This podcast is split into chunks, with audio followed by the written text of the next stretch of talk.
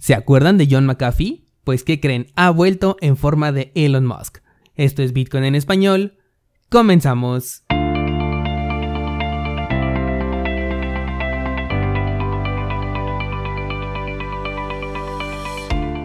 Hola, soy Daniel Vargas y esto es Bitcoin en español, un lugar donde hablamos de la tecnología más revolucionaria desde la invención del Internet.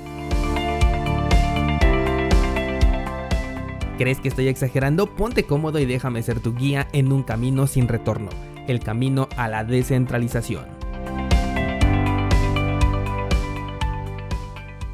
Bienvenidos descentralizados, hoy es jueves 13 de mayo de 2021 y por supuesto que hablaremos de los dos personajes que más dieron de qué hablar en el sector cripto el día de ayer. Pero antes vamos a hablar del mercado y es que Bitcoin ha conseguido romper un nivel de soporte que tenía en un marco temporal de 4 horas. Ayer en Instagram les ponía que estuvieran pendientes a las siguientes velas y fue justo cuando ocurrió esta caída que mucho tiene que ver con la noticia de Elon Musk o tal vez no, ya llegaremos a ello. El punto es que este movimiento ya lo teníamos previsto. Llevo casi un mes diciéndote que Bitcoin puede llegar a los 42 mil dólares y ayer antes de la caída te compartí un pequeño análisis en Instagram con un objetivo muy cercano al que pudimos ver incluso sin contemplar las ocurrencias de Mr. Tesla. Con un mínimo marcado en los 46.600, el precio ha dado un excelente respiro a Bitcoin y abrió una nueva oportunidad de compra a buenos precios para aquellos que buscan acumular esta criptomoneda. El mercado en general por supuesto que reaccionó de la misma manera, pero ojo aquí porque la reacción se quedó en la paridad contra el dólar, pues en paridad contra Bitcoin parece como si nada hubiera ocurrido. Por supuesto que esto es porque el mercado en general se movió de forma sincronizada ante la orden que dio Bitcoin. Pero lo importante de esto es que de acuerdo a nuestro análisis para ciclos alcistas, el precio de Bitcoin ya tocó la media móvil de 20 periodos en un marco temporal semanal. Recuerda que tenemos este análisis que lo vimos en un video en YouTube, del cual si no lo has visto, puedes entrar a cursosbitcoin.com diagonal libre y ahí vas a encontrar este análisis muy sencillo para ciclos alcistas. Ahora hay que tener muy bien vigilado a este movimiento porque recuerda que lo estamos utilizando como indicador para un posible cambio de tendencia. Esto en un escenario negativo y un posible impulso alcista en un escenario positivo. Por ahora el nivel de soporte de la media móvil ya fue roto, pero la formación de la vela permite todavía que el cierre semanal se haga por encima de este soporte. Este cierre y esta apertura de la nueva vela semanal es justamente lo que tenemos que analizar este próximo domingo. Con base en lo que te explicaba el día de ayer, este toque en la media móvil de 20 periodos ya es el evento y la confirmación la vamos a ver el domingo con el cierre y apertura de la nueva vela en un marco temporal semanal. Sin embargo, las verdaderas perdedoras de este criptomercado el día de ayer fueron Shiba y Akita, dos proyectos burbuja que explotaron debido a la centralización del proyecto. Shiba perdió casi el 50% de su valor, mientras que Akita en los últimos dos días ya perdió más del 70% de su valor. Y con este dato vamos a pasar a la primera noticia de la que vamos a hablar el día de hoy, y es que el señor Vitalik Buterin ha decidido hacer uso de los tokens que le regalaron para salvar a su congestionada red. Vámonos por partes. Ayer te comentaba que la red de Ethereum se estaba congestionando llevando el precio de las transacciones en las aplicaciones DeFi a niveles exorbitantes. Pude ver comisiones de incluso 500 dólares por una sola transacción. Esto debido al enorme hype que provocó Shiba, un token broma basado en otra broma. Bueno, pues este token en su página oficial dice que quemaron la mitad de su circulante, pero a diferencia de lo que hacen la mayoría de proyectos, que es enviar estos tokens a una dirección inexistente para que de esta manera se quemen, lo que hicieron fue regalarle este circulante a Vitalik Buterin, la persona detrás de Ethereum. Aquí tenemos dos posibilidades, o buscaban tomar un poco de seriedad al enviar estas criptomonedas o estos tokens a una persona conocida, o bien tenemos mucho que sospechar con este curioso regalo. Supongo que los de Shiba pensaron que Vitalik iba a conservar estos tokens durante años enteros, pero resulta que no fue así, y menos por el problema que te comenté hace un momento de las comisiones en la red de Ethereum. Vitalik entonces decide comenzar a vender sus tokens, lo cual hace que el precio de la moneda o de este token se desplome en primer lugar porque un personaje relevante se está deshaciendo de su basura y esto genera un efecto de red y en segunda porque no existe la liquidez suficiente para satisfacer la enorme venta que está haciendo Vitalik Buterin. Para corregir este acto, Vitalik hizo diversas donaciones a organizaciones de caridad, sobre todo enfocadas al ataque de la pandemia en lugares como la India. Algunos vieron esto como un acto de fe, pero otros vieron todo lo contrario. Incluso la cuenta de Warren Rocks, reconocida por destapar estafas, dijo que Vitalik Buterin se merecía su propio aviso de estafa por lo que acababa de hacer. Y es que te explico descentralizado, cuando Vitalik decidió vender los tokens que le regalaron, no tomó en cuenta, o al menos eso espero, que dentro de los mercados financieros cada venta corresponde a una compra, por lo que ese dinero que llegó a estas organizaciones en forma de donación es dinero de los inversionistas que querían participar en Shiba.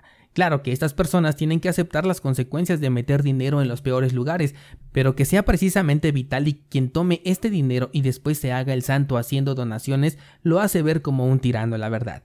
Este personaje no hizo ninguna donación, en realidad lo que hizo fue tomar tokens que se supone que nunca deberían de estar en circulación, porque el objetivo era que estos tokens se tomaran como si estuvieran quemados, y lo que hizo fue vender esta basura a novatos que estaban buscando ganar dinero de la noche a la mañana, y con el dinero de esos novatos dijo acabo de hacer una donación porque soy una buena persona.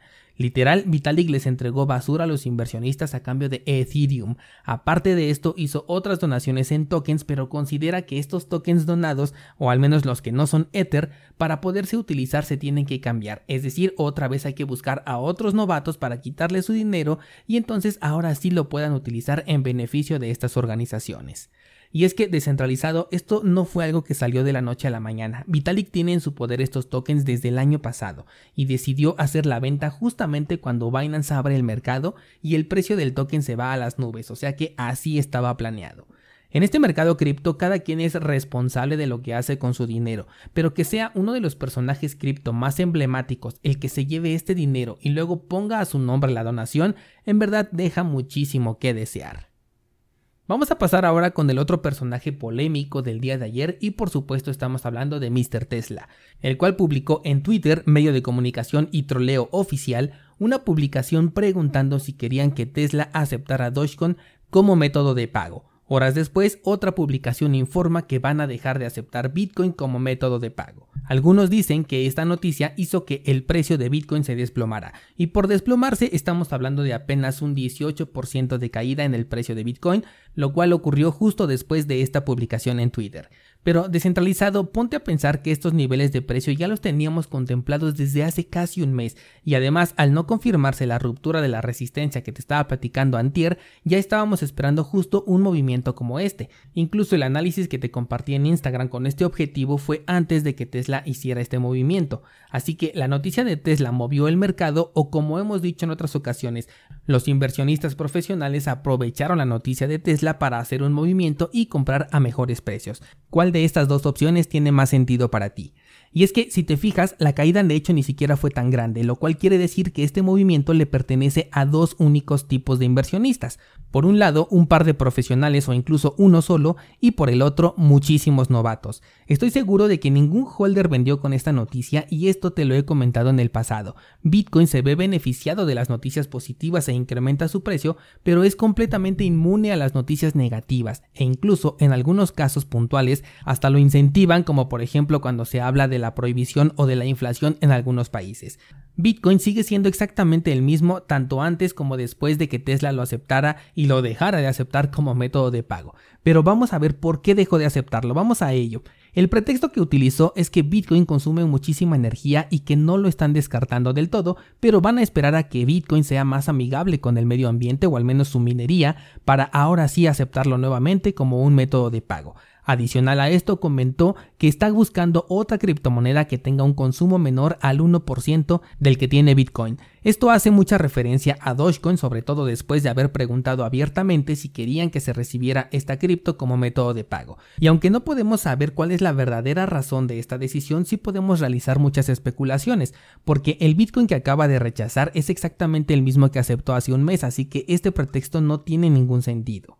Sabemos que hay algo detrás de esta decisión. Este algo puede ser una solicitud, entre comillas, por parte de los reguladores, puede tratarse de una estrategia para comprar Bitcoin a mejores precios, puede ser la creación de su propia criptomoneda y que pronto la vayan a anunciar, Puede ser incluso la locura de que realmente van a aceptar Dogecoin como método de pago, puede ser un distractor para que la gente venda su Bitcoin mientras él lo está comprando. Acuérdate que hace un par de meses mientras publicaba día y noche el nombre de Dogecoin y una gran cantidad de imágenes y memes al respecto, él y su empresa estaban comprando Bitcoin, así de que esto de que sea una distracción no sería ninguna sorpresa. En fin, cualquiera de estas posibilidades tiene mucho más sentido que el pretexto que publicaron oficialmente como motivo para dejar de aceptar Bitcoin como método de pago. Personalmente considero que ya se le está dando demasiada atención a este señor y es que sí está muy padre que tenga una postura pro cripto siendo una persona pues bastante conocida y también que se divierta troleando a la gente con Dogecoin en Twitter, pero ya considerar que de sus decisiones depende el precio de Bitcoin ya esto es un disparate. Ayer justamente te comentaba que un proyecto cuyo precio se mueve por las palabras de una persona es simplemente un fracaso y Bitcoin está demostrando no serlo porque como dije, este movimiento o está hecho por una bola de novatos o bien hay una operación profesional que acaba de aprovechar perfectamente el eco de la noticia de Elon Musk. Algo que me estoy dando cuenta es que la All Season no solamente tiene burbujas cripto, sino también tiene una persona burbuja.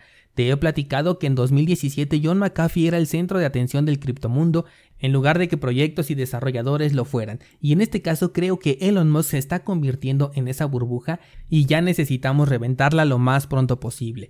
No sabemos cuál es la verdadera razón por la que dejó de aceptar Bitcoin en su empresa, pero estoy muy convencido de que existe una estrategia por detrás de esto y que pronto la vamos a saber, porque el tema del consumo energético no es más que un pretexto. Descentralizado, lo que haga este señor con su dinero y el de su empresa es algo cuyo efecto no tiene por qué salir de su propia empresa. Elon Musk no es un personaje relevante para el sector cripto y mucho menos para Bitcoin. Es más como un entretenimiento o un verdadero troll de Bitcoin en Twitter, pero nada más. Por ahora lo que nos queda es aprovechar estas rebajas sorpresa, al menos aquellos que queremos acumular satoshis, y seguir analizando el mercado. ¿Qué opinas de estos dos personajes y sus acciones? Me encantará leer tus comentarios en las plataformas que así lo permiten o directamente te invito a que me escribas en Instagram y me cuentes cuál es tu postura al respecto sobre Vitalik Buterin y su caravana con sombrero ajeno y sobre Elon Musk y su troleo constante dentro del sector cripto. Espero tus comentarios y mañana seguimos platicando.